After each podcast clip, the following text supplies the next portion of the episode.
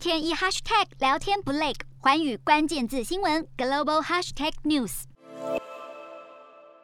国去年十二月因为 Omicron 来袭，暂停外国旅客免隔离的计划，但随着疫情趋缓，在今年二月是恢复计划，并且新增第五天必须接受 PCR 检测的规定。如今为了吸引观光客，泰国宣布从三月开始将第五天的检测要改为快筛，并且将旅客入境必须有的保额从五万美元的保险降低为两万美元。值得注意的是，泰国近日确诊人数攀升在二十一号才将警戒从三级提升到四级，如今又宣布放宽对海外入境者的要求。对此，卫生部长就表示，泰国主要感染来自于国内。境外输入的案例大约为每一千名旅客中只有一名，相对较低。但随着国内病例的增加，为了避免重症，政府也下令要增加社区隔离中心和居家隔离系统，来应对未来新一波的疫情高峰。